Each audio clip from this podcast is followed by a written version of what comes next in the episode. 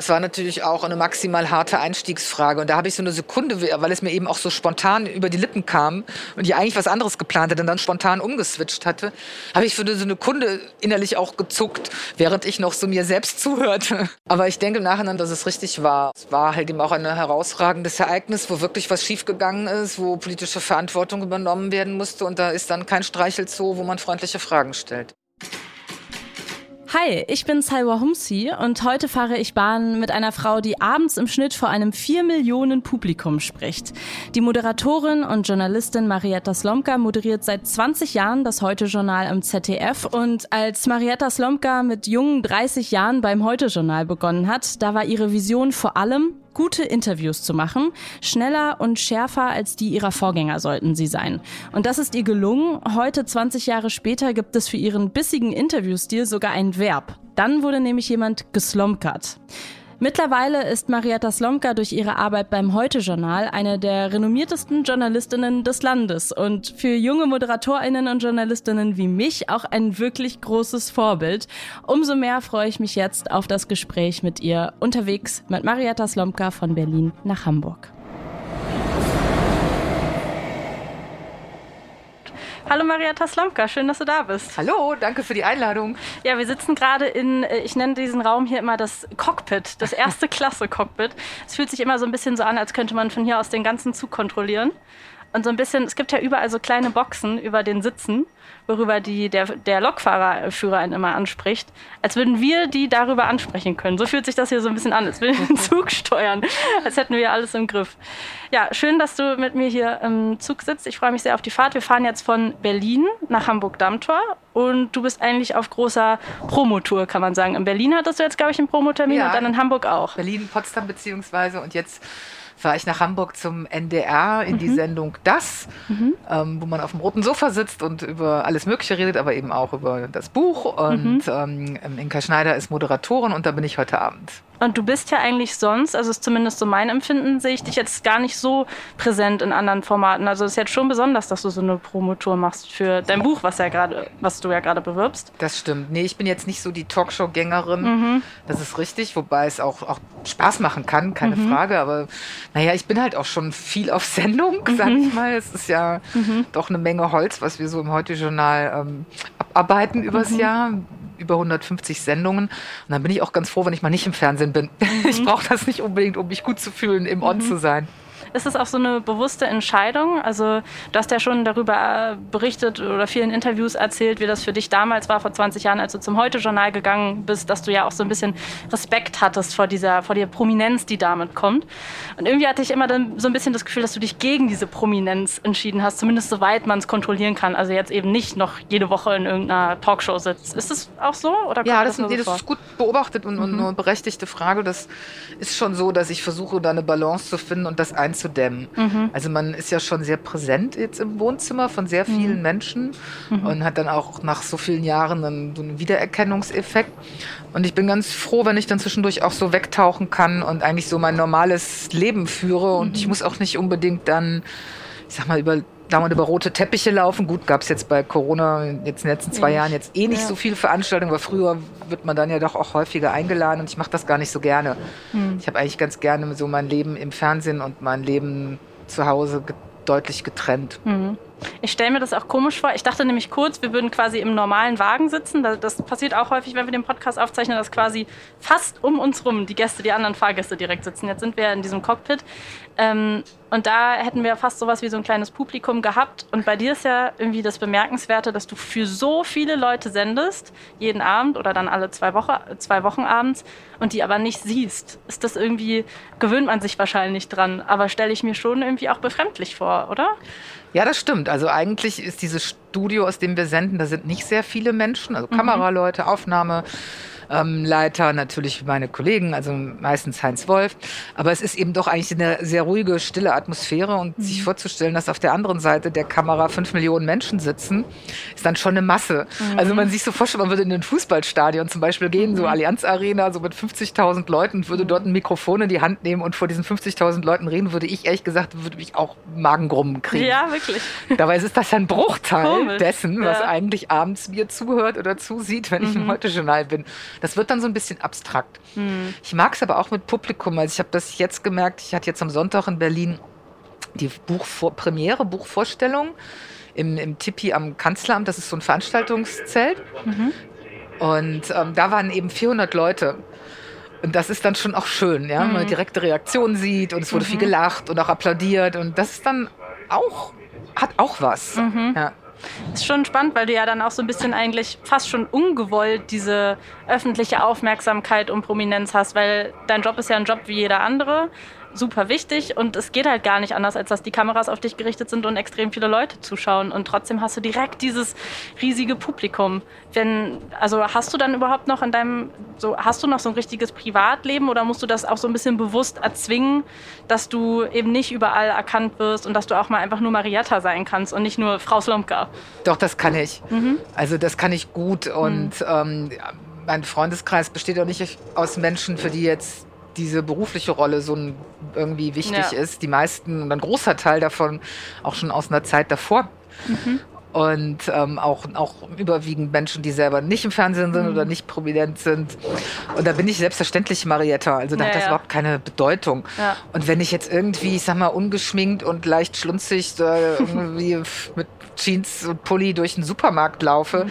werde ich auch nicht dauernd angesprochen. Mhm. Die Leute reagieren gar nicht, weil sie gar nicht damit rechnen. Mhm. Naja, und Corona hat viel, viel Negatives gehabt, aber die Masken mhm. helfen auch ein mhm. bisschen. Wie meinst du negativ? Na, es ist ja eine furchtbare Sache, diese Pandemie. Und hat mhm. uns ja alle in vieler Hinsicht getroffen und eingeschränkt und sehr viel mhm. Leben gekostet. Also es ist ja schrecklich. Mhm. Aber für mich persönlich war das Maske tragen eigentlich ganz angenehm. Mhm. Gucken deine Freunde eigentlich heute Journal? Hast du manchmal ja. was, dass du von der Sendung abends nach Hause fährst und dann irgendwie einer Freundin schreibst und sagst, boah, heute war es wirklich nicht so gut, hast du es geschaut? Oder irgendwie sowas? Ja, das mache ich jetzt nicht unbedingt nach ja. der Sendung, so Feedback mhm. abfragen, aber es kommt auch schon mal, dass eine Freundin sagt, ähm, hi, das hat mir gut gefallen oder mhm. du sahst irgendwie so ein bisschen äh, müde aus, geht's dir Echt? nicht gut oder mhm. sowas. Doch, die gucken schon, weil das sind sehr politisch auch interessierte Menschen sind. Mhm. Aber die gucken dann jetzt nicht wegen mir, sondern weil sie einfach ähm, die Sendung auch Sendung gerne ist. sehen. Genau. Mhm. ähm, das passt ja auch bei vielen, gerade wenn ja. man Kinder hat, ganz gut in den Abend so rein. Ja, dann sind die mhm. im Bett und dann guckt man noch mal das Heute-Journal und dann mhm. ist der Abend auch irgendwann so eingeläutet. Weil wir jetzt gerade Bahn fahren, fährst du eigentlich viel beruflich Bahn oder ist das jetzt so für die Promotournee, die große Marietta Slomka Promotournee irgendwie außergewöhnlich? Ich fahre nicht so viel Bahn, nicht mhm. weil ich es nicht gerne täte, sondern weil es sich einfach so nicht ergibt. Mhm. Also nicht regelmäßig, mhm. nicht jede Woche oder ich bin jetzt nicht ein Pendler, der jede Woche in der, in der mhm. Bahn sitzt. Ja. Und das, obwohl hier gerade sogar auf dem Tisch, neben dem wir sitzen, die DB Mobil ausliegt mit deinem Gesicht ganz gustav. Ja, das ist aber auch lustig, wenn man dann sich selbst ja, so auf dem Titel überall liegen sieht. Das glaube ich. Ich habe letztens meine Mutter zur Bahn gebracht, die fährt sehr gerne Bahn und dann mhm. hielt die das so ans Fenster hoch und lachte oh, sich so oh, kaputt. Schön. so zuwinkt. Ne? Ist sie dann stolz, wenn sie dich da auf dem Cover sieht? Ja, klar. Es gibt ja genügend andere Sachen, die du machst, auf die ja, sie stolz sein kann. Aber glaube ich dann schon, für mhm. sie schon auch. Ja. Oder auch für mhm. Menschen, die mir nahestehen, schon auch schön oder ein komisches mhm. Gefühl manchmal dann auch. Mhm, das glaube ich ja. Deine Eltern haben dich ja auch sehr geprägt, was so ähm, Politik betrifft und auch die Sozialisierung, die Politisierung. Ähm, du hast schon oft erzählt, dass ihr zu Hause auch, oder nicht ihr, eher deine Eltern früher Wahlpartys gemacht haben.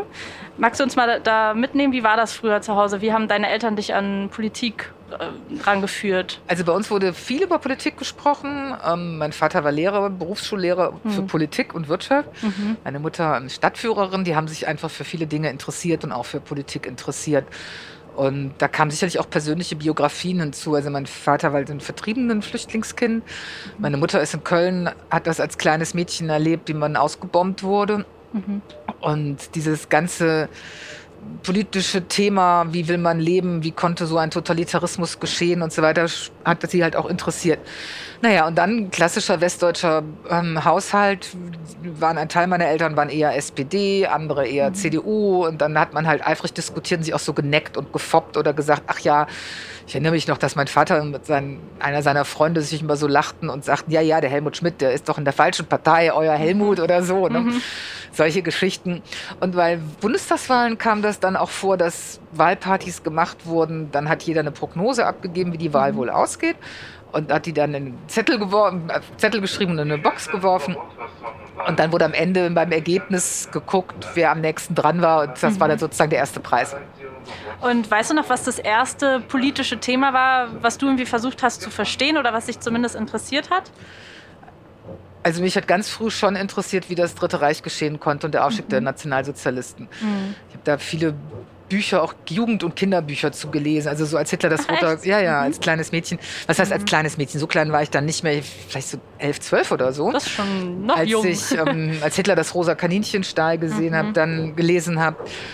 Oder ähm, es gibt auch ein ganz wunderbares Buch, ein wie heißt das noch, ein blauer und ein grüner Luftballon über ein mhm. jüdisches Mädchen aus Wien und mhm. ihre Freundschaft mit einem nicht-jüdischen Mädchen aus Wien und ja, also diese ganzen Geschichten. Dann erinnere ich mich an die Fernsehserie Ein Stück Himmel nach dem mhm. Buch von Janina Darwin.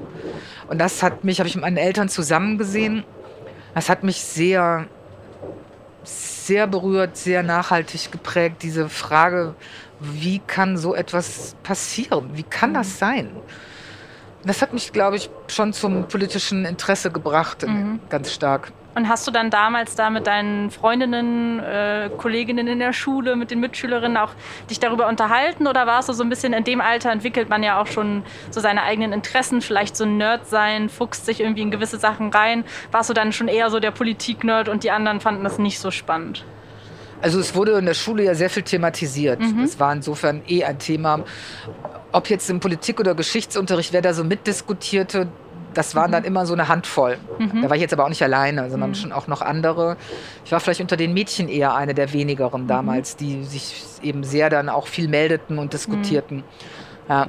Mhm.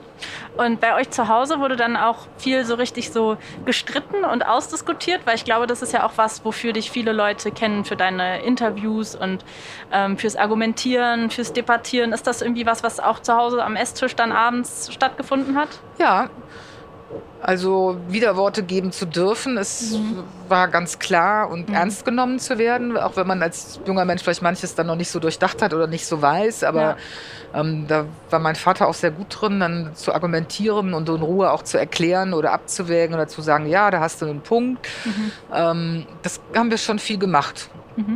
Wär, eigentlich wäre ein Debattierclub für dich auch was Gutes gewesen in der Schulzeit. ja, gab es also sowas bei euch schon? Das gab es bei uns nicht. Okay. Das mhm. ist ja eigentlich so eine britische oder ja. englische Tradition. Ja. Ich finde das auch sehr gut. Ja. Wobei man sieht jetzt, finde ich, in Großbritannien bei den Brexiteers mhm. und Boris Johnsons, die dort jetzt an der Macht sind, auch, dass dieses Debattieren, wo es dann gar nicht mehr um Überzeugungen geht, sondern nur noch um ein Spiel. Ja. Wer hat die coolsten Argumente und wer kann den anderen ausnocken, quasi mhm. argumentativ. Und was man selbst jetzt wirklich für richtig hält, spielt eigentlich gar keine Rolle. Mhm. Weiß nicht, ob das so gut ist, ob es dann mhm. nicht dann auch in eine komische Richtung da geht. Aber Boris ja. Johnson, vielleicht zur Erklärung, weiß man ja, dass er ursprünglich gegen den Brexit war. Und als er merkte, ach, hier hätte ich aber eine Chance, Punkte zu machen mhm. oder meine eigene Karriere zu befördern, entschied er sich dann spontan, dass er jetzt dann doch für den Brexit ist. Das hat ja nichts mit einer Haltung oder mhm. Überzeugung zu tun. Naja. Aber halt rhetorisch brillant sein, darum geht's. Naja, das finde ich dann ein bisschen billig. Ja. Ja, ich war in der Schulzeit lange im Debattierclub. Auch, es war auch ein englischer Ach, Debattierclub. Ja. Das war wirklich, das habe ich als so eine tolle Zeit in Erinnerung. Klar, was haben wir da für Themen diskutiert? Das war dann wahrscheinlich sowas wie Schuluniform, ja oder nein und so.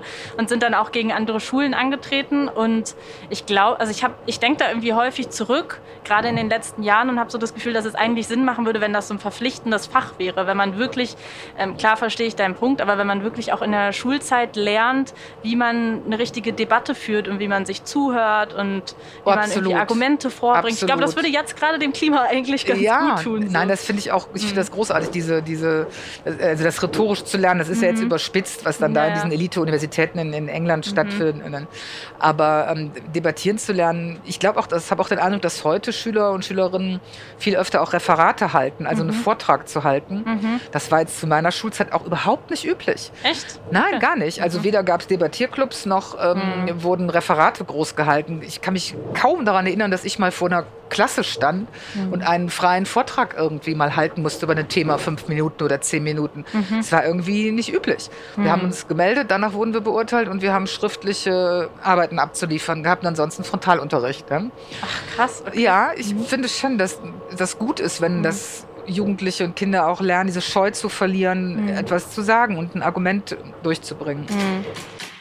Du hast ja auch gerade ein Sachbuch geschrieben nach zum Kanzleramt, was sich ja auch bewusst an Jugendliche, an SchülerInnen, an junge Politikinteressierte widmet. Was ist denn dein Blick auf die aktuelle Jugend gerade? Man sagt ja irgendwie, also irgendwie wird ja jeder Generation immer gesagt, sie ist irgendwie politikverdrossen. Und das ist wahrscheinlich eine Sache, die man bei der aktuellen jüngeren Generation, bei der Generation Z nicht so wirklich sagen kann. Also mit Fridays for Future, Black Lives Matter war ja auch sehr von jungen Menschen angetrieben, die mhm. auf die Straßen gegangen sind. Dann, weiß nicht, alleine wenn man TikTok durchwischt, habe ich das Gefühl, das ist extrem politisch. Würdest du sagen, das kratzt so an der Oberfläche oder sind die wirklich weniger politikverdrossen? Also generell kann man ja sowieso Generationen nicht verallgemeinern. Ja, man natürlich. war jetzt auch von dir ja. nicht so gemeint. Es ja. gibt natürlich auch Politik Desinteressierte und nichts, mhm. sich um nichts kümmernde. Mhm. Gab es immer schon. Aber ich habe mein Eindruck ist, dass im Moment eigentlich eine sehr politische Generation herangewachsen ist. Weil sie eigentlich auch müssen. Mhm. Ich meine, was für Themen jetzt auf junge Menschen eingeprasselt sind. Erstmal Klimawandel, da weiß jeder, der bis drei zählen kann, dass da kommt was in Zukunft auf diese Generation zu, das wird nicht lustig. Mhm. Und die Empörung darüber, die dann auch Fridays for Future ausgelöst hat, finde ich absolut nachvollziehbar. Mhm. Und sehe dann auch, dass zum Teil auch wirklich schon sehr junge mit 10, 11, 12 dann ihre ersten Demos machen. Mhm. Und das sehr friedlich. Und das finde ich toll. Und auch wenn da vielleicht manches dann vereinfacht wird oder auch nicht immer so das Hintergrundwissen jedes Mal dabei ist, es ist absolut richtig, dafür auf die Straße zu gehen und das als ein großes Thema, Generationenthema wahrzunehmen. Und das Zweite ist, dann kam die Pandemie. Ich meine, wer hat besonders darunter gelitten? Schüler und Schülerinnen, Kinder, die plötzlich feststellten, wir sind so wenig digitalisiert, dass unsere Lehrer und Lehrerinnen uns keinen vernünftigen Distanzunterricht liefern können. Mhm. Und Jugendliche, die nicht wie wir in dem Alter jeden Abend quasi ausgingen und Partys machten und in die Clubs zogen oder Präsenz an der Universität hatten, sondern ihre ersten Semester alleine zu Hause verbrachten, remote. Mhm. Horror. Es hat mir so leid getan. Ich meine, ich hatte meine tolle Studienzeit, ich hatte meine tolle Ausgehzeit ja. als, als Jugendliche und Studentin und die haben jetzt echt zwei Jahre keinen Abiball feiern können und so. Also klar kann man im Nachhinein sagen, ach ja, die zwei, drei Jahre, aber nein, das ist eine Zeit, die kann man, die wird ihnen genommen und die kommt nicht mehr zurück. Dein mhm. erstes Studienjahr, ähm, dein Abiball, den, den gibt dir keiner mehr wieder, deinen 18. Mhm. Geburtstag. Mhm. Also es hat mir sehr leid getan und das haben die alle verkraftet und jetzt auch noch ein Krieg in einer Dimension, der doch was anderes ist für uns hier in Europa als Kriege, die in Afghanistan, Irak, Syrien stattfanden, mhm. die nicht weniger schrecklich waren, aber eben nicht so nah für die meisten hier. Dann auch diese Fluchtbewegung, die wir hatten 2015, mhm. das sich radikalisieren, das Aufkommen stärkte auf sich zeigen und schamlos zeigen von Extremismus.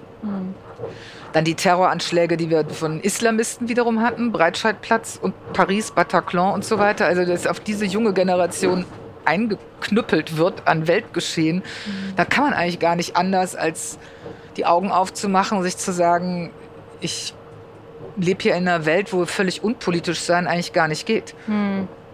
Ja, ich musste gerade an einen Moment denken, wo ich mich letztens mit einer meiner kleinen Schwestern unterhalten habe. Und Wie die meinte, ist die? die? ist 18 jetzt gerade geworden. Ja. Und ähm, die meinte, dass sie zu Hause saß und auf einmal so einen richtigen, so einen Angstmoment hatte, weil, weil sie Angst hatte, dass der, also sie hatte Corona und war dann auch noch mhm. isoliert und ähm, dann hat sie über den Krieg nachgedacht. Und da dachte ich dann auch so, wie krass ist das eigentlich auch, wenn man jetzt irgendwie Mutter ist oder Vater und wenn man anfangen muss oder eine große Schwester und anfangen muss mit Kindern und Jugendlichen über Krieg zu reden und ja. denen irgendwie zu erklären, was das jetzt für eine Dimension hat und die sich also ich hatte als Kind auch Angst vor Krieg. Bei uns zu Hause lief immer arabisches Fernsehen und ja. da wurde wirklich viel sehr explizit gezeigt, muss ich sagen. Also das ist anders, als wenn man das heute Journal einschaltet. Ich weiß nicht, ob sich das mittlerweile verändert nee, hat. das ist, glaube ich, immer ich glaube noch so. fast nicht. Ja, ja. Also Syrienkrieg und so. Die arabischen Kameraleute halten auch nochmal ganz anders drauf. Also ja, das, das, ja. Äh, das, das habe ich, da habe ich wirklich krasse Bilder gesehen so.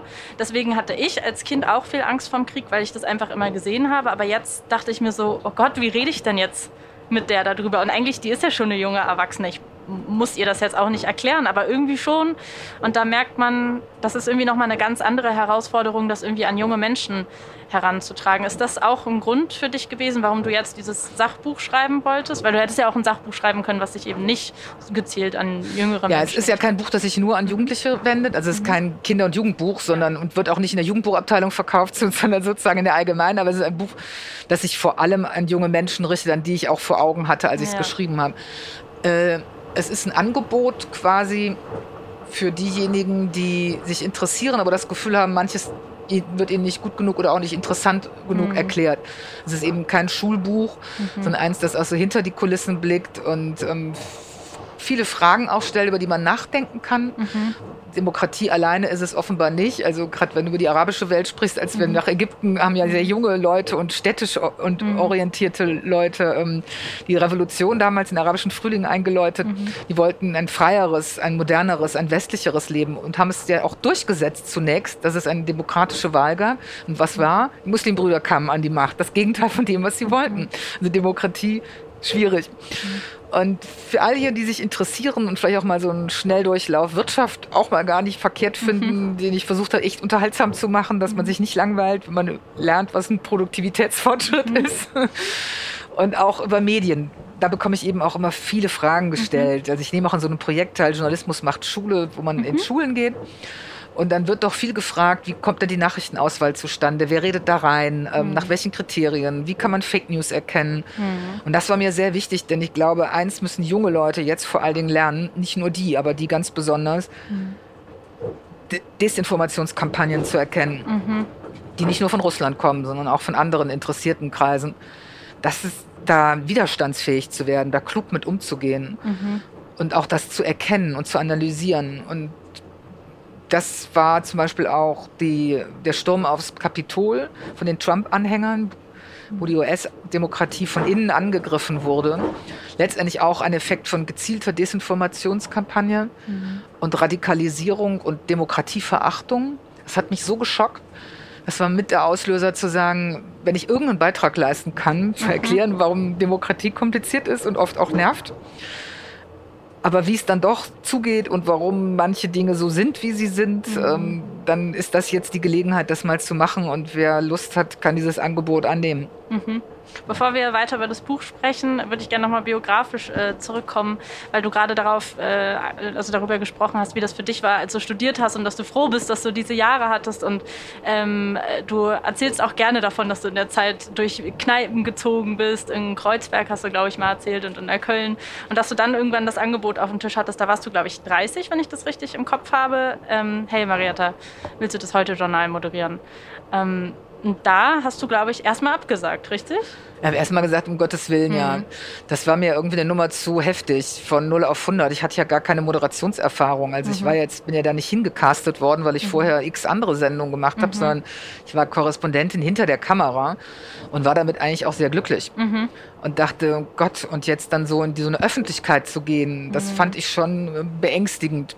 Mhm. Auch so die Vorstellung, dass dann jemand sich anfängt für mein Privatleben zu interessieren, mhm. dass dann irgendwie, damals gab es ja noch nicht so diese, diese digitale, digitale Welt, die wir jetzt haben, mhm. wo quasi jeder Pups, den man macht, irgendwo bei Facebook eventuell mhm. auftaucht. Mhm. Sondern damals dachte ich dann so an Bild und Bunte und, und Klatschzeitschriften und dachte, oh Gott, ja, wenn die einen da irgendwo ablichten, wenn ich einfach ich selbst sein will. Mhm. Das fand ich alles beängstigend, auch so dieses öffentlich so beobachtet und kritisiert zu werden und so. Das bin jetzt nicht so der, sag jetzt mal, expressiv dickfällige Typ, der da sagt, geil, eine Bühne, her damit. Mhm. Das war ich nicht und ähm, mich hat das erstmal verängstigt, ja. Mhm. Und warum hast du es dann doch gemacht? Weil es mich journalistisch wahnsinnig gereizt hat, weil mir auch gut zugeredet wurde von mhm. meinem damaligen Chefredakteur Nikolaus Brenner. Mhm. Ein anderer Kollege, den ich ins Vertrauen gezogen hatte, das war alles sehr, sehr, so sehr geheim. Das sollte ja nicht nach, in der Öffentlichkeit besprochen werden, mhm. wer da gefragt wird und eventuell auch, auch absagt. Wenn ich Nein gesagt hätte, hätten sie jemand anderen suchen müssen. Mhm. Der sagte zu mir, weißt du, und das war ein guter Ratschlag von einem älteren Kollegen, mit dem ich damals eng zusammenarbeitete. Und der sagte, ähm, also als Korrespondentin, weißt du, du willst nicht eine werden von die, die durch die Gegend läuft und erzählt, was ja alles hätte werden können. Mhm. Du willst nicht in zehn Jahren zurückblicken und sagen, du hast diese Chance nicht ergriffen, dein jetziger Job ist dann doch vielleicht nicht mehr so spannend und dann wirst du irgendwie frustriert. Hm. Mach das. Besser, man scheitert mit Anstand und dann wirst du halt wieder Korrespondentin, mhm. aber probier es wenigstens aus. Mhm. Und das war eigentlich ein guter Rat auch. Ja. Und dass du es jetzt schon 20 Jahre machst, ist ja auch ein Zeichen dafür, dass es die richtige Entscheidung war. Absolut. Ich, mhm. Es wäre ein großer Fehler gewesen für mich, es nicht zu probieren und nicht zu machen. Und ich mhm. liebe diesen Job auch. Mhm. Ich kann mir vorstellen, dass vielen Leut, viele Leute das gar nicht so auf dem Schirm haben, dass du wirklich von morgens bis abends, bis es losgeht, die Sendung komplett mitbetreust ja. und mitschreibst und, und mitrecherchierst, mitentscheidest ja. und so.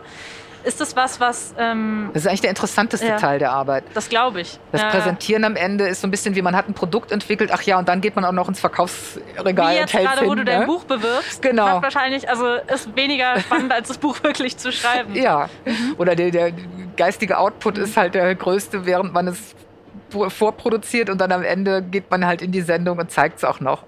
Ist das was, wo man dann manchmal so das Gefühl hat, oh, jetzt werde ich unterschätzt oder so, weil, keine Ahnung, die Leute denken, ich lese das hier nur ab und das hat mir irgendjemand vorbereitet und ich äh, laufe hier ins Studio und alles ist fertig? Oder ist naja, das gar es ärgert, einen, ärgert uns äh, Redakteure, wir sind ja politische hm. Redakteure, Redakteurinnen, die als dann auch noch im Studio quasi die Sendung, durch die mhm. Sendung führen. Mhm. Und das ist dann schon doof, wenn man als Nachrichtensprecherin bezeichnet wird, weil das ist echt eine andere Job Description. Ne? Ja, das ja. ist wirklich was anderes. Ja. Und ähm, unsere Arbeit ist halt inhaltlich und nicht in erster Linie das Präsentieren.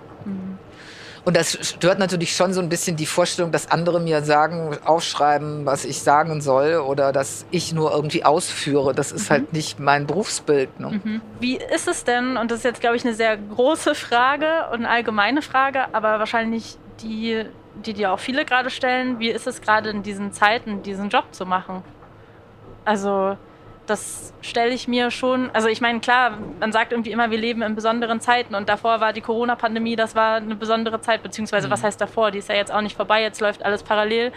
Und jetzt mit dieser ähm, außergewöhnlichen Situation, mit dem Krieg in der Ukraine, ist das ist es überhaupt für dich so, dass das jetzt irgendwie dich nochmal besonders mitnimmt, dass es besonders intensiv oh ja. ist? Oder ist es schon so durchgehend die ganze Zeit intensiv, dass es gar keinen Unterschied mehr macht?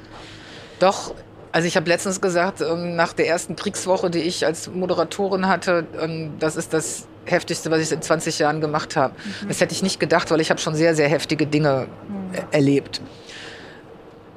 Und ich dachte eigentlich, es, es, fühlt sich so ein bisschen an wie, ähm, ich habe zum Beispiel auch moderiert, als der Terroranschlag am Breitscheidplatz war und als die Terroranschläge in Paris waren, was halt auch geschah während der Sendung. Das war schon, das war auch extrem.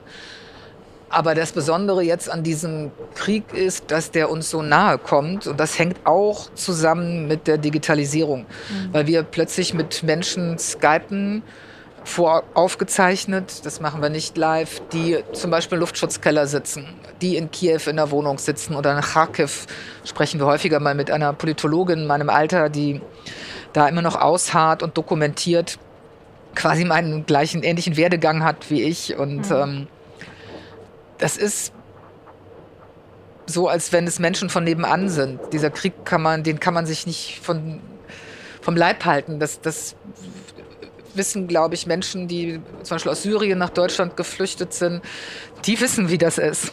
Für die war das immer schon nahe. Mhm. Aber für ähm, viele eben hierzulande nicht. Da konnte man sich den Irakkrieg oder den Syrienkrieg relativ doch weit noch weghalten, innerlich. Mhm wenn man dort keine persönlichen Verwandten, Freunde und Familie hatte, die einem erzählen, was sie erleben. Jetzt aber haben wir plötzlich alle irgendwie Verwandte, Freunde, Familie in der Ukraine, nämlich Menschen, die uns das erzählen. Mhm. wie es dort zugeht. Und Menschen, bei denen ich manchmal, wenn ich mich verabschiede von ihnen, nicht weiß, ob ich die jemals wiedersehe, ob die die Nacht überleben. Und das ist etwas, das habe ich so in der Form auch noch nicht vorher erlebt. Und mhm. ähm, das sind schon sehr besondere Wochen auch, ja. Mhm du schaust dir ja die Bilder dann, wenn du tagsüber mitentscheidest, was worüber berichten wir heute und auf welche, in welche Weise, auf welche Weise schaust du dir die Bilder ja auch mit an und musst auch mitentscheiden, zeigen wir das oder nicht. Das heißt, du siehst dann gegebenenfalls auch die Sachen, die ich abends gar nicht sehen muss, weil du schon gesagt hast, nee, das zeigen wir nicht. Ja, also Bildauswahl gehört bei uns zum Job dazu. Mhm. Insofern, wenn jetzt so Konzerne wie Facebook dann irgendwann mal angefangen haben auszuwählen, was eigentlich bei ihnen gezeigt werden darf, kann ich nur sagen, willkommen meiner Welt. Ja? ja. Das machen wir schon lange. Mhm. Das nennt man redaktionelle Auswahl. Mhm. Und da gibt es Kriterien, die aber auch nicht wie bei so einem Multiple-Choice-Verfahren, Check, Kreuzchen dran, Check, Kreuzchen dran, so geht das, sondern das ist immer auch eine Abwägung, ein mhm. Gefühl und zum Teil kann man eine Entscheidung auch anders fassen. Mhm. Es gibt ein wichtiges Kriterium, das ist, ähm, dass die Menschenwürde zu, gewahrt zu sein hat von Opfern, mhm. dass man auch immer in Betracht ziehen sollte, das gilt dann zum Beispiel bei Terroranschlägen, die im Inland stattfinden, dass eventuell Angehörige dieses Opfers das im Fernsehen sehen. Dann möchtest du mal ganz brutal gesagt nicht deine Schwester im Moment des Sterbens da liegen sehen oder verstümmelt. Damit wird dieses oder auch ein Opfer von Folterungen und Ähnlichem, die werden dann nochmal entwürdigt, wenn man das so zeigt. Mhm. Das machen wir zum Beispiel nicht. Wir haben ja viel von Terroristen auch so Foltervideos gezeigt bekommen, mit denen sie dann quasi auch Angst und Schrecken verbreiten wollten. Die haben wir dann nicht gezeigt, sondern nur einen Still und erzählt, dieser Mensch wurde dann jetzt gefoltert mhm. und angedeutet, was mit ihm passiert ist, aber das nicht gezeigt. Man sollte sich dann eben auch nicht instrumentalisieren lassen. Ja, und dann, dann gibt es Überlegungen, Verrohung, dass man ein Publikum auch nicht so daran gewöhnen will, wie Krieg aussieht, wie Terror aussieht. Dass zum Teil Kinder noch vom Fernseher sitzen. Darum mhm. ist die Bildauswahl für die 19 Uhr Sendung eine andere als für das Heute-Journal, wo mhm. es härter zugehen kann. Mhm. Gleichzeitig soll man Krieg auch zu sehen bekommen. Wenn man nur leere Straßen sieht oder aus der Entfernung mal eine Leiche, das ist nicht Krieg. Mhm. Krieg sieht anders aus. Mhm. Und das ist eine schwierige Abwägung. Es ist wirklich schwer, ja.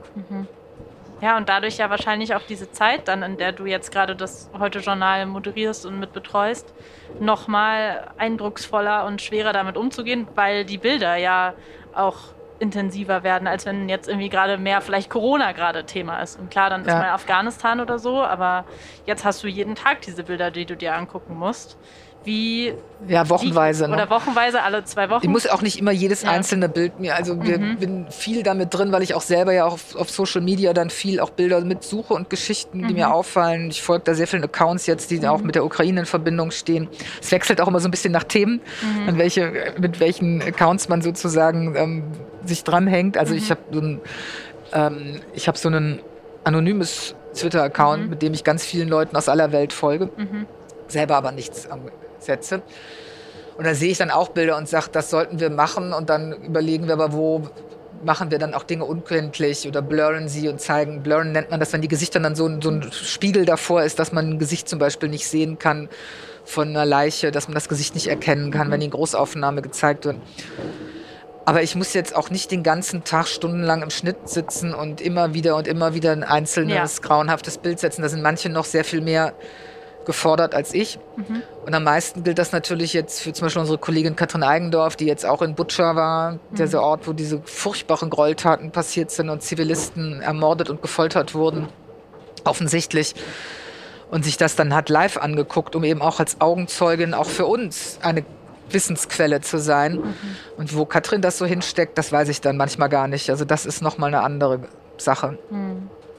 Und trotzdem, wie gehst du damit um? Also du hast ja, glaube ich, so um die 80-Stunden-Wochen, sagst du immer. Die Wochen sind lang, sind auch sieben Tage inklusive mhm. Wochenende. Ja. Aber danach habe ich dann auch eine Woche frei. Das ja. darf man also auch mhm. nicht gegeneinander stellen mit anderen Arbeitnehmern und sagen, oh, die arme, arme, arme Frau Slomka. Ja, ja. diese sieben Tage sind echt heftig. Mhm.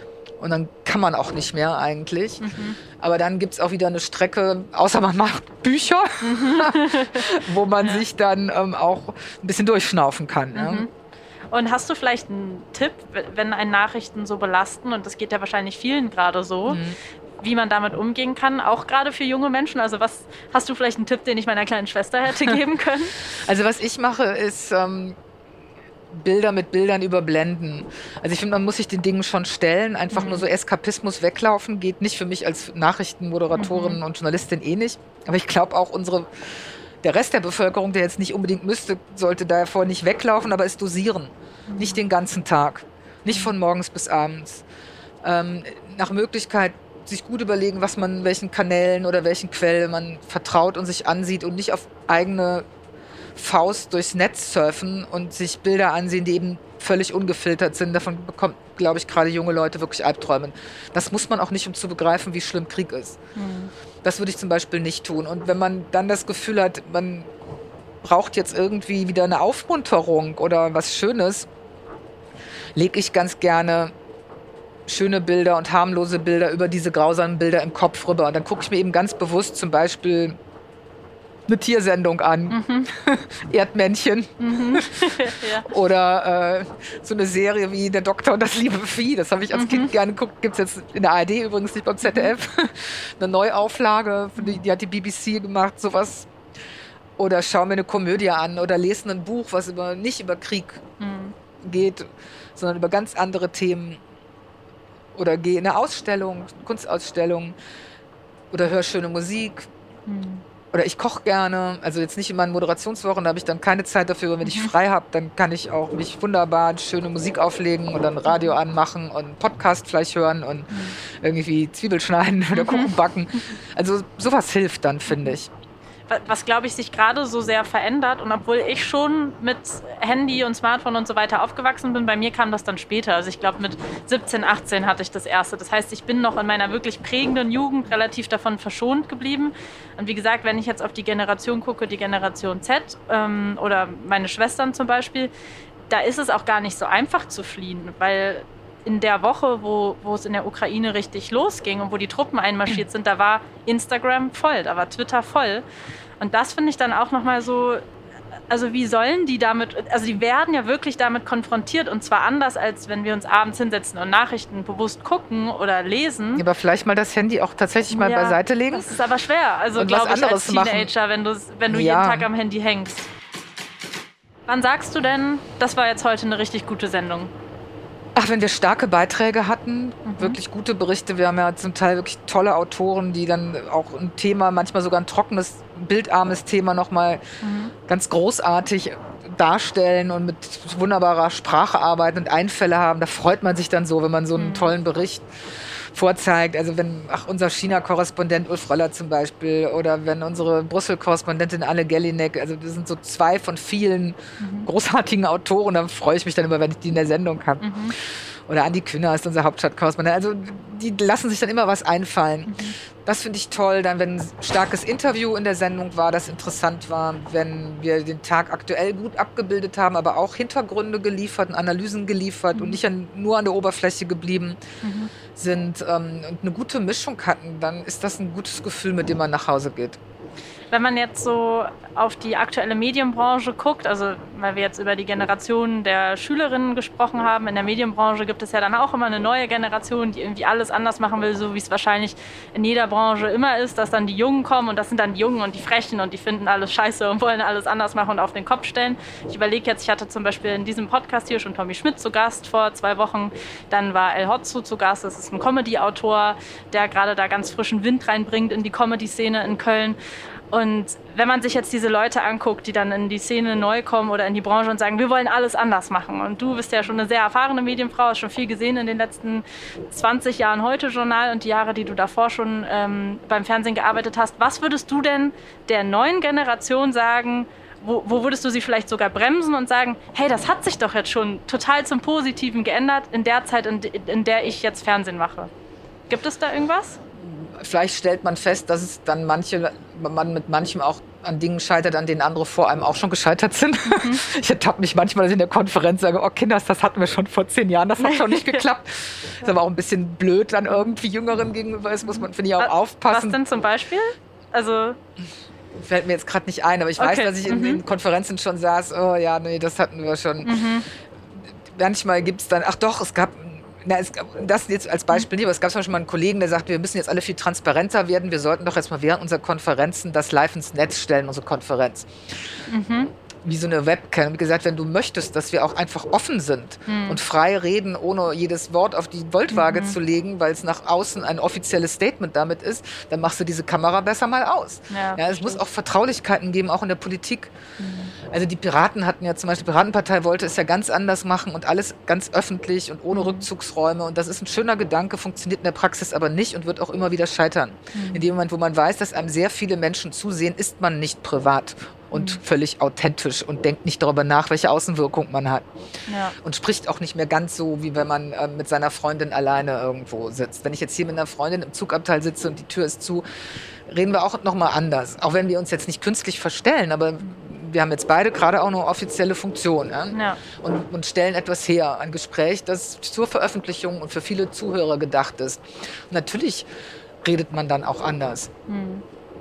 Und das, wurde, das war zum Beispiel so ein Beispiel, wo man merkte, da war so eine junge Idee und jetzt alles Transparenz, weil uns doch immer vorgeworfen wird, wir vom öffentlichen Rundfunk, wir werden doch auch irgendwie politisch beeinflusst und dass das gar nicht stimmt, das muss man doch beweisen. Gesagt, das muss ich aber nicht dadurch beweisen, dass ich mir eine Webcam über meinen Konferenztisch halte. Das ist mir echt zu blöd. Mhm. Also sowas dann zum Beispiel. Mhm. Aber ansonsten finde ich, wiederholt sich auch vieles, nur dass die Technik sich ändert. Also es gab zum Beispiel auch mal eine Zeit lang in die Überlegung, braucht man überhaupt noch Moderatoren? Ist doch heutzutage eigentlich so Grafiken, coole Grafiken und so viel wichtiger. Mhm. Und dann habe ich auch gesagt, mh, aber im Internet suchen Menschen zwar schon auch nach coolen Grafiken oder Gimmicks ja. und Videos, aber auch eigentlich nach Menschen. Also Menschen suchen immer irgendwie nach Menschen und auch nach menschlichen Gesichtern und Geschichten. Und deshalb werden auch, wird es auch immer Leute geben, die da durchführen. Und das ist im Prinzip mit den YouTubern oder so nichts anderes. Wenn die mhm. viele, oder die Influencer, wenn die viele ja. Follower haben, Menschen folgen Menschen. Insofern die, die Vorstellung, das abschaffen zu müssen, war vielleicht auch keine gute Idee, wurde auch wieder fallen gelassen. Und Wann war das denn Thema? War das wirklich mal ernst? ja, ja, das Thema? war mal so eine Überlegung. Oh Gott, also, dass man, dass man die Menschen nur noch so wenig braucht und klein mhm. und nicht mehr so Großaufnahmen. Der erzählende mhm. Moderator ist vorbei. So, das mhm. war so mhm. eine Zeit lang mal die Idee. Mhm erzählende Moderator ist irgendwie gar nicht vorbei, haben wir festgestellt. Mhm. Solche Sachen. Gleichzeitig finde ich, das großartig, dass Leute jetzt viel mehr auch selbst unterwegs sind als Kameraleute mit dem Handy Sachen filmen. Das mhm. verändert unseren Beruf ganz stark. Dass viele Formate, zum Beispiel von Funk im Netz, unterwegs sind, die hätten es früher viel schwieriger mal an der Öffentlichkeit geschafft, weil dieser Schritt ins Fernsehen zu gehen, zumal wenn es dann noch wenige Programme gab, ist eine viel höhere Hürde. Mhm. Insofern finde ich, dass diese Spielwiese, was mit Medien, viel größer geworden ist. Das ist toll für eine nachwachsende Generation. Und hey, ja, dann sollen sie sich neue Sachen ausdenken und zeigen, dass es funktioniert und super, dann macht mal. Was wolltest du denn anders machen, als du damals mit 30 zum Heute-Journal gegangen bist? Hattest du da irgendeine Vision, irgendwas Konkretes, was dich vielleicht gestört hat? Wo du dachtest, jetzt mische ich den Laden mal auf? Also ich hatte sehr viel Respekt vor dieser Aufgabe und an mhm. die Seite von Wolf von Dojewski, den ich sehr bewundert habe, zu treten. Das war jetzt nicht so, dass ich dann da so anmarschiert kam nach dem Motto, hoppla, jetzt komme ich und zeige euch mal, wie es anders geht. Mhm. Hätte ich auch eine etwas komische Haltung gefunden. Mhm. Aber ich wollte schon ich wollte gute Interviews machen und die auch schneller machen und schärfer, als das vielleicht andere vorher gemacht haben in dem mhm. Format.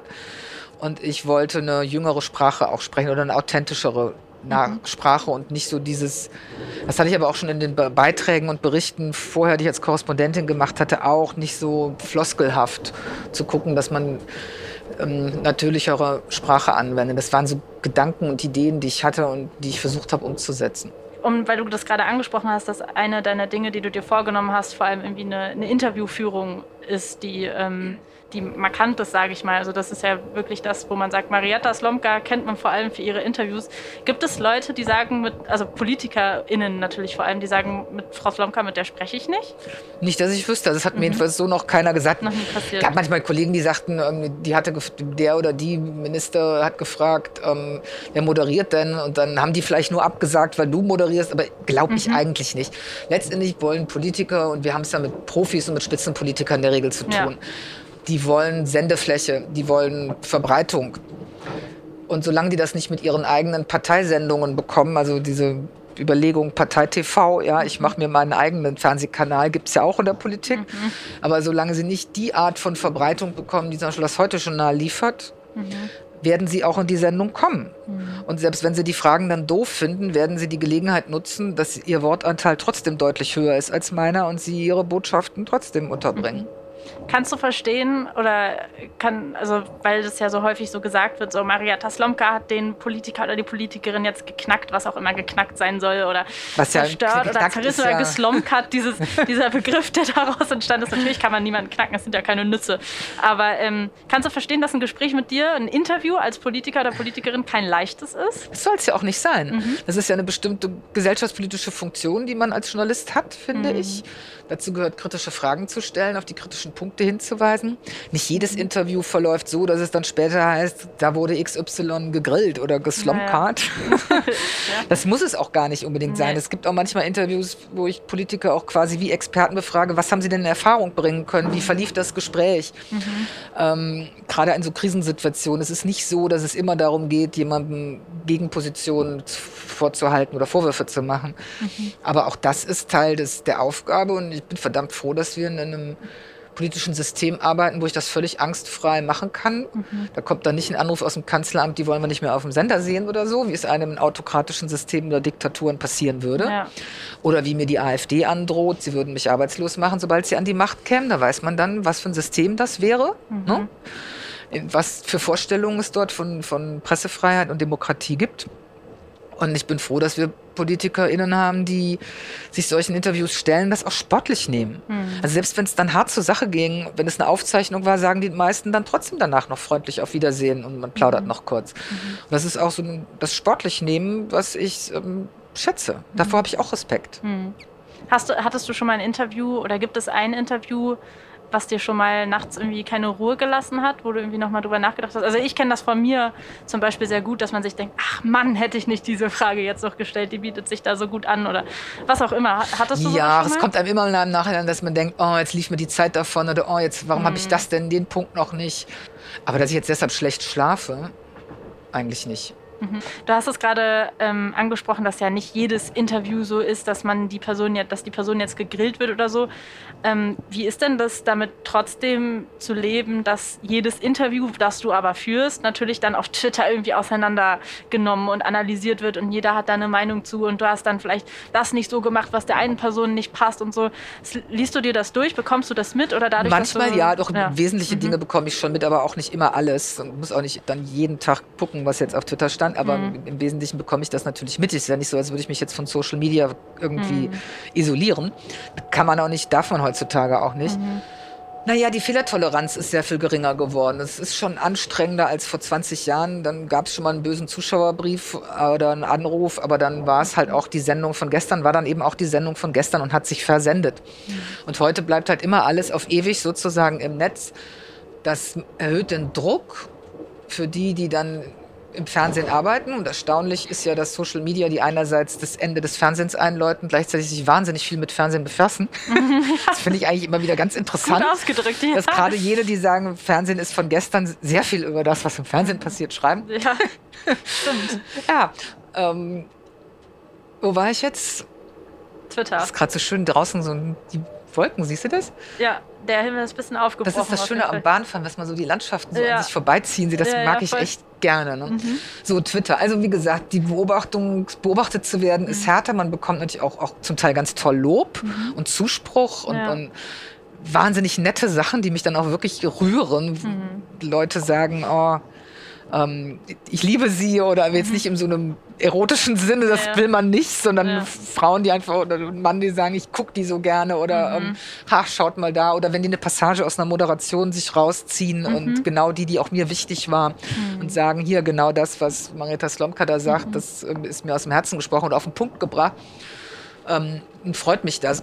Ansonsten ist es natürlich so, wenn ich einen Politiker von einer bestimmten Partei interviewe, sind dessen politische Gegner oder Kritiker dann meist sehr begeistert von dem Interview und die mhm. Anhänger nicht ganz so. Und an, am nächsten Tag, wenn es dann... Ist das bei allen Interviews so? Häufig. Ah, merkt ja. man dann schon mhm. auch, dass da auch eine, aus einer bestimmten Richtung ja, dann ja. auch Begeisterung oder Kritik kommt. Ne? Ah, okay. Ja, weil du ähm, auch mal berichtet hast, hattest, dass du eigentlich grundsätzlich einer deiner Strategien ist, die Gegenhaltung genau. einzunehmen. Also quasi die, die durch den Politiker offensichtlich nicht oder Politikerin nicht vertreten Auf wird. die Schwachpunkte zu gehen und die Gegenargumente dadurch halt auch, dadurch bekommt er oder sie ja auch Gelegenheit, darauf zu reagieren und mhm. zu antworten. Mhm. Und ähm, das kann dann eben auch manchmal dazu führen, dass ein Interview an zwei aufeinanderfolgenden Tagen genau gegenteilig mhm. argumentativ geführt wird. Das mhm. versteht aber nicht immer jeder, dann wird zum Teil auch gedacht, denken, das deine Meinung, dass ne? das meine jetzt persönliche Meinung ist. Ja. ja. Komisch, dass das Leute denken. Naja, sie sehen es dann halt so auch aus ihrer Perspektive mhm. und die Wahrnehmung verändert sich auch je nachdem, wo man positioniert ist. Ne? Mhm, ja, also wenn man einen Politiker besonders mag und der wird dann kritisch befragt, stößt mhm. das auf besonderen Widerwillen. Mhm. Und ähm, umgekehrt, wenn man einen Politiker gar nicht leiden kann und dann stellt eine Journalistin kritische Fragen, ähm, führt das zu besonderem Wohlbefinden. Mhm. und von daher ja. ist da auch keiner, der, ich meine, die Zuschauer sind auch nicht neutral. Ja, ne? ja, Man haben ihre Positionen, mhm. aus denen heraus ähm, sie Sendungen auch sehen. Ist ja auch besser, Oder bei Corona, die, die halt fanden, dass dieses zu lax ist, mhm. ähm, waren dann ähm, sehr glücklich, wenn ich dem Gesundheitsminister kritische Fragen gestellt habe mhm. und andere, die finden, dass man noch viel vorsichtiger. Also es ist mhm. wirklich gerade bei Corona war es eben auch sehr ähm, abhängig davon, wo die Leute selber standen. Hast du dich schon mal über eine Frage von dir erschrocken? Nee, eigentlich nicht. Ich, ich erinnere mich daran, als der chaotische Abzug aus Afghanistan Kabul war. Mhm. Da hatte ich Heiko Maas live in der Sendung, den mhm. Außenminister, der jetzt wahrlich nicht als einziger dafür verantwortlich war. Mhm. Aber er ist halt in die Bütt gegangen. Also er hat sich dann auch gestellt, mhm. was ich eigentlich an dem auch eine gewisse Hochachtung hatte, weil die Verteidigungsministerin, die damalige, hat das zum Beispiel nicht getan, obwohl das mhm. Bundesverteidigungsministerium genauso daran beteiligt war, dass Ortskräfte nicht rechtzeitig ausgeflogen waren. Naja, und dann lief vorher in der Sendung ein Bericht, wo unter anderem der Bundespräsident sagte, ähm, er schäme sich für das, was da geschehen ist. Und ich hatte eigentlich eine andere Einstiegsfrage an Heiko Maas mir überlegt mhm. gehabt und habe dann ganz spontan ihn gefragt, ob er sich schämt. Mhm. Und das war schon grenzwertig als Frage. Mhm. Man konnte es, finde ich, auch machen, weil es eben der Bundespräsident zuvor im Bericht über sich selbst gesagt hatte, dass er sich mhm. schämt, wie man als Bundesrepublik mit den Ortskräften da umgegangen mhm. ist. Aber es war natürlich auch eine maximal harte Einstiegsfrage. Und da habe ich so eine Sekunde, weil es mir eben auch so spontan über die Lippen kam und ich eigentlich was anderes geplant hatte und dann spontan, um, spontan umgeswitcht hatte, habe ich für so eine Sekunde innerlich auch gezuckt, während ich noch so mir selbst zuhörte. Mhm. Aber ich denke im Nachhinein, dass es trotzdem, dass es richtig war. Und mhm. ähm, ja, es war halt eben auch eine herausragend herausragendes Ereignis, wo wirklich was schiefgegangen ist, wo politische Verantwortung übernommen werden musste und da ist dann kein Streichelzoo, wo man freundliche Fragen stellt. Ja. Man spricht ja so häufig davon aktuell, dass wir so in besonderen Zeiten leben. Also hat man zu Afghanistan genauso gesagt wie zur Pandemie und jetzt zur Ukraine. Und du verfolgst ja das Nachrichtengeschehen jetzt seit 20 Jahren sehr intensiv und die Jahre und Jahrzehnte davor auch schon sehr intensiv, aber jetzt ganz besonders. Gab es mal eine Zeit in den letzten 20 Jahren, wo du gedacht hast, das sind jetzt ganz normale Zeiten? Ja, kurz bevor ich ähm, im ersten Jahr des Heute-Journals, da dachte ich, das sind ganz normale Zeiten. Dann kam der 11. September. Mhm. Und das war schon so eine Zeitenwende oder wir haben sie damals jedenfalls so empfunden. Mhm. Ich kann mich entsinnen, dass ein Kollege von mir, der auch heute noch in der Redaktion ist, ähm, Herr Christian, der sagte, fuhren wir so mit mehreren Kollegen im Auto nach Hause, also haben so eine Fahrgemeinschaft gehabt mhm. und nach einer dieser Sendungen nach dem Terrorangriff, also nicht am 11. September selbst, da war ich nicht im Dienst, aber in der Woche danach. Mhm. Und sagte, ob wir jemals wieder lachen können, ob wir jemals wieder was Lustiges in der Sendung machen. Wir waren überzeugt davon, ab sofort ist nur noch der absolute Horror. Mhm. War aber gar nicht so. Mhm. Beziehungsweise in gewisser Weise schon, denn es kam der Afghanistan-Krieg, es kamen ähm, viele Terroranschläge. Das war da auch schon sowas von Zeitenwende. Aber dann normalisierte sich das ja wieder. Ich glaube, was wir im Moment erleben, ist so eine Auflösung von Strukturen, die anders nochmal ist als das Aufkommen von Terror, weil es gab immer schon Terror. Mhm. Also als ich in den 90er Jahren in Großbritannien mal studiert habe, gab es immer von der IAA, mhm. ne, Irland-Konfliktanschläge in London. Das war ganz normal sozusagen, mhm. dass da Bombenanschläge waren oder Bombenwarnungen. Gewalt und Probleme gibt es immer, aber was wir jetzt halt erleben, ist so eine Auflösung von Gewissheiten, glaube ich. Wie gesagt, um nochmal zurückzukommen auf Trump, ein US-Präsident, der zulässt, dass das Kapitol gestürmt wird und seine Anhänger dazu aufhetzt, Wahlergebnisse anzweifelt, jetzt ein Krieg, den Putin in einer Form führt, dass man sich als Europäer fragen muss, was macht er als nächstes? Mhm. Es ist definitiv kein Krieg, wo wir nur zuschauen können. Mhm. Ich finde, haben die Ukrainer recht, wenn sie sagen, den führen sie auch für uns. Das Aufkommen von ähm, radikalen Parteien die Morddrohungen, die Politiker auf lokaler Ebene bekommen, das Organisieren von Desinformationskampagnen. Ich finde, da kommt eine ganze Menge zusammen. Und dann auch noch die Pandemie obendrauf, eine Halleluja. Mhm. Also ich habe schon das Gefühl, dass wir in besonderen Zeiten leben. Und ich hätte es gerne mal wieder normaler. Sie, genau, gerade hat man das Gefühl, dass das gerade so gut ähm, aufgezählt, dass es nicht mehr unbesonders wird. Also man kann sich das ja. gar nicht vorstellen. Ich kann im Moment auch was un nicht Unbesonderes auch schlecht vorstellen. Vielleicht vertut ja. man sich da. Ich habe manchmal so bekomme ich auch so einen unberuhigenden, unruhigen Gedanken, dass ich denke, hatte ich das Glück, in so einer Friedensgeneration zu leben und auch noch das Glück, in, in Westdeutschland aufgewachsen mhm. zu sein. Mhm. Mit Krieg und nichts an der Hut und auch mit brutaler Armut nichts an der Hut, mhm. nichts am Hut, Heimat nicht aufgeben müssen. Die 90er Jahre, wo wir dachten, the end of history und jetzt wird alles super demokratisch und der Ostblock wird umarmt und ähm, mhm. der nette Herr Jelzin tanzt doch so lustig mit Herrn Clinton. Also all diese Vorstellungen, die positiven und friedlichen Vorstellungen, die man so hatte, die jetzt doch so ein Stück weit auch mhm. zerschlagen werden. Plus Klimawandel, über den ich mir mit 20 jetzt auch nicht wirklich so Gedanken machte. Ja. Ähm, da denke ich mir, puh, da kommt aber jetzt auf die junge Generation ganz schön was zu. Also während ich so das meinen Eltern gegenüber Großeltern das Gefühl hatte, ich bin in so einer beschenkten Generation, Gott sei Dank nicht in der Kriegsgeneration. Wenn ich sagte, Mami, erzähl mir von früher oder mhm. Omi, erzähl mir von früher, war das eigentlich eher furchtbar, fand ich und dachte, geht's mir gut? Ja, mhm. mir ging's echt, geht's echt besser und mhm. ich lebe auch viel liberaler und ähm, freier. Naja, und wenn ich mir jetzt dann so angucke, so was jetzt 15-, 16-Jährige eventuell in den nächsten Jahrzehnten vor sich haben, dann wird mir so ein bisschen mulmig. Mhm. Andererseits sollten wir auch nicht ängstlich in die Zukunft gucken, sondern uns auch sagen, ja, wir müssen jetzt als Europäer zusammenhalten, wir müssen als Demokraten zusammenhalten mhm. und wir müssen aufhören, Wissenschaft zu leugnen und uns diesem Klimawandelthema auch stellen. Mhm. Bisher hat die Menschheit aber immer noch überlebt. Ja, lass uns jetzt nicht ja. die Apokalypse an die Wand ja, ja, malen. Nee, auf gar keinen Fall, bitte nicht. Weil wir gerade so ein bisschen in die Vergangenheit schauen. Du hast mal in einem Interview gesagt, in der alten Bonner Republik wurde offener gesprochen, nicht nur in den Hintergrundkreisen, sondern auch in den Medien. Sauchen, saufen, rauchen und Klartext reden. So liefen viele Sendungen, das kann man sich gar nicht mehr vorstellen. Mehr Rock'n'Roll, um Fischer zu zitieren. Ähm, so, früher ne? gab es also mehr Rock'n'Roll. Naja, es war halt auch eine Zeit, in der vieles getan wurde, wo man heute sagen würde, das ist wirklich das geht nicht. Ja? Klar wurde in diesen internationale Frühshoppen, das war so eine Art Talksendung am Vormittag. Ne? Wie gesagt, alle Formate waren schon mal da, aber eben in mhm. anderer Kleidung. Da wurde mittags schon irgendwie der Wein und das Bier getrunken und gequalmt, dass es nur so dampfte. Ja? Mhm. Ich sage jetzt nicht unbedingt, dass ich das gut finde oder ja. dass ich mich darin zurücksehne.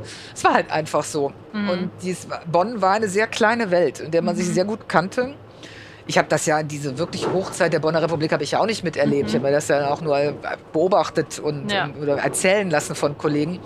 Aber da war halt doch eine große Nähe und vielleicht auch zu viel Nähe zwischen Politik und Journalismus. Und da wurde in Hintergrundkreisen, wenn Politiker mit Journalisten sozusagen sprechen, ohne dass es zitiert werden soll, auch so eine Vokabel, die ich in meinem Buch erkläre, was ist eigentlich ein Hintergrund und wie funktioniert das zwischen Journalisten und Politikern. Da wurde schon offener gesprochen als jetzt in den Berliner Hintergrundkreisen, wo eben auch viel mehr Medien mit am Tisch sitzen, viel mehr Leute, die man nicht kennt, die sich untereinander nicht kennen oder auch zum Teil nicht vertrauen. Also auch, dass die Bildzeitung dann online immer aus diesen MPK-Sitzungen twitterte, mhm. was da geredet wurde. Das wäre in dieser alten Bonner Republik auch technisch gar nicht möglich gewesen und wurde so auch nicht gemacht. Hast du denn das Gefühl, dass sich das mit dem Rock'n'Roll jetzt mit der neuen Regierung verändert? Das ist, nee. glaube ich, was, was sich zumindest, also nicht Rock'n'Roll in diesem klassischen Sinne wie da, aber wenn man es jetzt mal so ein bisschen abstrakter nimmt und irgendwie Rock'n'Roll für es ist jünger und lockerer und moderner nimmt. Ich weiß nicht, ob das moderner war. Ich ja. glaube, dass zum Teil früher auch sich Sachen an den Kopf geschmissen wurden. Das mhm. würde man heute auch so nicht machen. Mhm. Und auch zu Recht nicht machen. Der Umgangston war auch im Parlament, war zum Teil ganz schön rau. Mhm. Und ähm, auch gegen, was sagte ein Politiker mal nochmal, Nazi-Wegelagerer, mhm. wie so Nutten stehen sie hier rum, hat, glaube ich, mhm. ich weiß nicht mehr, ob es Schmidt oder Kohl war, zu Journalisten gesagt, die da irgendwie auf ihn warteten. Also mhm. da ging es dann auch schon zur Sache. Ne? Oder sie Arschloch, hat doch Fischer irgendwie den Bundestagspräsidenten mhm. genannt. Also mit Rock'n'Roll meine ich, es wurde weniger darauf geachtet, ob das jetzt politisch korrekt ist, weil es auch mhm. diesen Resonanzboden nicht gab. Ja, ne? Diese enorme Öffentlichkeit durch Digitales, die auch alles sofort mhm. korrigiert mhm. und ähm, befragt. Mhm. Ich glaube nicht, dass das unbedingt jetzt nur toll war. Ja, aber wenn man das jetzt mal anders auslegt und quasi sagt, Rock'n'Roll aus heutiger Perspektive im Sinne von moderner und lässiger und vielleicht mehr in die Zeit passend oder was auch immer, habe ich das Gefühl, dass viele Leute sich das gerade erhoffen, zumindest von der neuen Regierung, weil die sich von Anfang an mit diesem Selfie, was gepostet wurde und so, das hat sich so jung angefühlt. Und dann steht da Habeck mit seinen hochge es sah schick aus, dann steht da Habeck mit seinen hm. hochgekrempelten Armen und dann haben wir die super moderne, in Anführungszeichen, FDP und so.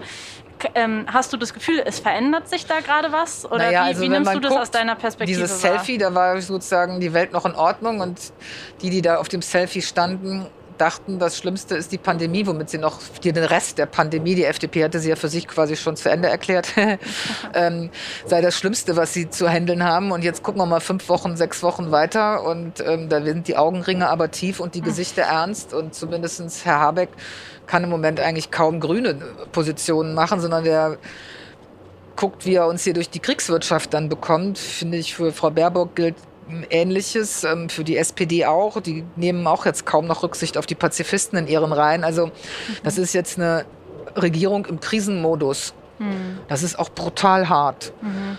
Und ähm, ich glaube, irgendwie schick und flockig und rock'n'rollig ist das jetzt echt nicht. Die sind im Regierungsamt so brutal angekommen, mhm. wie man es eigentlich auch keinem wünscht. Also da habe ich auch Respekt und auch zum Teil auch Mitleid. Ja? Dass mhm. ich mir mhm. denke, meine Güte, also du hast überhaupt keine Eingewöhnungszeit, auch mit diesen Apparaten, die zu handeln. Du musst sofort Entscheidungen über Krieg und Frieden führen. Das ist echt nicht ohne. Aber ja, es gibt zum Teil Kommunikationsunterschiede. Aber am Ende geht es doch immer noch auch darum, dass Politik Botschaften umsetzen will und die Aufgabe von Journalisten ist es, das zu hinterfragen und daran ja. ändert sich gar nicht so viel. Aber ja, Herr Habeck aber ist sicherlich jemand, der ungewöhnlich kommuniziert mhm. und ähm, ja wirklich versucht, authentisch zu kommunizieren und nicht mhm. Floskeln oder Botschaften, wo man merkt, die hat sich jemand zurechtgelegt und die werden erst werden sie getwittert und dann werden sie auf TikTok mhm. gesetzt und dann müssen sie im Heute-Journal auch noch abgesondert mhm. werden und zum fünften Mal an diesem Tage. Das sind so durchschaubare PR-Methoden, die ich super enervierend finde. Mhm. Und bei ihm merkt man doch, dass er immer wieder aufs Neue auch nach Worten sucht, ja, und ringt und versucht zu erklären und auch Zweifel zu kommunizieren, das kommt sehr gut an beim Publikum. Mal sehen, wie lange er das noch durchhält.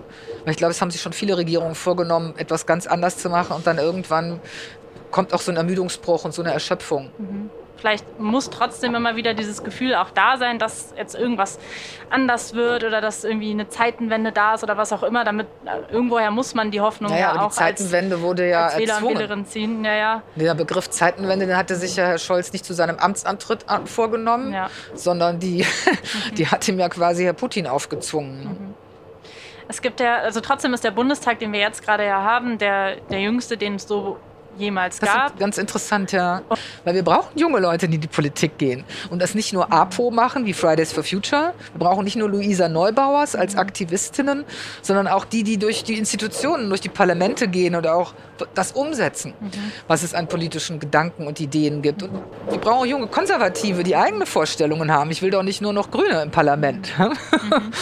Ich jedenfalls würde das nicht wollen, das wäre mir zu langweilig. Es muss Reibung geben und unterschiedliche Positionen. Mhm. Das ist Demokratie und die brauchen wir bitte nicht nur Männer, weiße Männer Ü60, sondern die soll dann bitte auch ein diverses und farbenfrohes und junges Publikum sein, das auch sich im Parlament wiederfindet. Finde ich ganz wichtig. Weil du gerade Klartextreden so ein bisschen angesprochen hast, hast du das auch manchmal, dass du in einem Interview oder denkst du dir manchmal in einem Interview, Mann, jetzt, jetzt sag doch einfach mal, dass du einen Fehler gemacht hast. Also so dieser menschliche Gedanke, vielleicht gar nicht dieser Gedanke als Journalistin und als Medienprofi, die da gerade vor der Kamera steht, aber denkst du manchmal, ach, jetzt würde ich dich gern schütteln, weil was ist denn jetzt so schwer daran zu sagen, wir haben Fehler gemacht? Ja, die Gedanken habe ich immer wieder, dass ich mir denke, ach Herr Gott, jetzt kommt schon wieder dieser Dreizeiler, ähm, wo man äh, genau weiß, wie der da irgendwie so auf dem Sprechzettel steht und anstatt einfach mal authentisch zu sagen, ja, vielleicht war das ein Fehler, vielleicht sollten wir darüber nachdenken Sicher, solche Situationen gibt es immer wieder, aber das ist ja auch letztendlich auch ganz typisch für eine Interviewsituation. Mhm. Warst du eigentlich, ähm, vielleicht doofe Frage, aber warst du aufgeregt, als du Maybrit Illner übernommen hast für eine Sendung? Weil beim Heute-Journal ist es ja wahrscheinlich sehr Routine und da kann ich ja wahrscheinlich nicht mehr so viel schocken, kann ich mir vorstellen, nach 20 Jahren. Bist du aufgeregt, wenn das dann eine ganz andere Sendung ist? Also ich hatte das so von einem Tag auf den anderen bin ich da quasi reingesprungen. Mhm. Insofern hatte ich gar nicht so viel Zeit darüber nachzudenken, ob ich das jetzt aufregend finde, weil ich einfach dann auch so im Modus des Vorbereitens mhm. war mit der Redaktion, ähm, die ganz toll ist, die mir aber auch für mich ja neu war und jetzt nicht mhm. vertraute Kollegen zusammenzuarbeiten. Das hat ganz viel Spaß mhm. gemacht.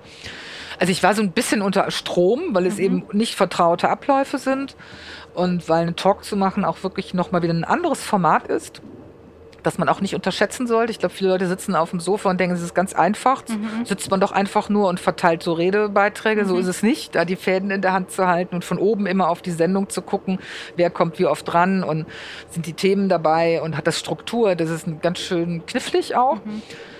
Aber letztendlich, ich mache halt so lange Fernsehen. Ich habe auch schon Talk Talk Sendungen geführt mhm. vor Bundestagswahlen und ähm, so viele Gespräche und Interviews geführt, dass ich jetzt nicht das Gefühl hatte, ähm, ich bin da, ich laufe da Gefahr, brutalst zu scheitern und habe so gar keine Ahnung, was auf mich zukommt. Mhm. Also jetzt das Riesenlampenfieber hatte ich jetzt nicht. Mhm. Also geht das irgendwann weg, das Lampenfieber? Ja, das auch, auch Fernsehen wird Routine. Ja nehme ich mir mit. ähm, zum Abschluss, weil äh, du das vorhin so schön gesagt hast, wir wollen ja jetzt auch nicht irgendwie uns die Apokalypse ausmalen, aber Nein. trotzdem fühlt es sich jetzt gerade, glaube ich, für alle, und das kann man auch nicht schönreden, äh, es ist für alle, egal wie sehr man jetzt wirklich persönlich mit äh, betroffen ist von diesem Krieg, es fühlt sich bedrückend an. Und es ist noch mal mehr eine Ausnahmesituation, als wir sie schon in den letzten zwei Jahren hatten. Deswegen zum Abschluss vielleicht wirklich noch mal was Schönes. Was gibt dir denn, obwohl du alle zwei Wochen diese Sendung moderierst und Nachrichten noch intensiver mitbekommst als ähm, ein Durchschnittsbürger, Bürgerin, würde ich mal sagen, was gibt dir Hoffnung in diesen Zeiten? Also wenn man sieht, wie viel Hilfsbereitschaft es doch auch immer wieder unter Menschen gibt, dass es mhm. doch einfach auch viele nette Menschen gibt. Ich meine, es gibt grauenhafte Menschen, es gibt boshafte Menschen, es gibt in der menschlichen Natur auch eine Gewaltbereitschaft, die erstaunlich ist, die wahrscheinlich auch in jedem von uns irgendwie schlummern, aber gleichzeitig doch auch so viel Empathie und Anstand. Und ähm, wenn man auch sieht, wie jetzt Europa nochmal zusammengerückt ist, um seine Werte zu verteidigen, dann finde ich, gibt es die Hoffnung, dass wir diesen Krieg in Anführungsstrichen am Ende gewinnen werden. Der Mensch will frei sein. Das hat man in der arabischen Welt gesehen, das sieht man in den afrikanischen Staaten. Es gibt ein großes Bedürfnis der Menschen nach Sicherheit, nach Geborgenheit, also Liebe, Heimat, aber auch eben nach Freiheit. Und dafür sind sogar erstaunlich viele Menschen bereit zu sterben. Und ich hoffe, dass am Ende wir jetzt keine Welt haben, die nur noch aus Diktaturen besteht, und ich hoffe, dass nicht das chinesische Modell und das russische Modell gewinnen, sondern dass unser offenes und oft chaotisches und mühsames demokratisches Europamodell gewinnt. Und ich bin da zuversichtlich. Marietta Slomka, vielen Dank für das Interview und einen schönen Urlaub natürlich. Danke dir. Das war's für diese Folge. Ich hoffe sehr, mein Gespräch mit Marietta Slomka hat euch gefallen. Wenn ja, dann könnt ihr diesen Podcast hier unterstützen, indem ihr ihn mit euren Freunden und Freundinnen teilt, weiterempfehlt oder den Podcast hier bewertet. Darüber würde ich mich sehr freuen. In 14 Tagen erscheint unsere nächste Folge dann mit dem Filmregisseur und Produzenten Sönke Wortmann. Informationen zum Bahnfahren in Zeiten von Corona findet ihr auf bahn.de slash Corona.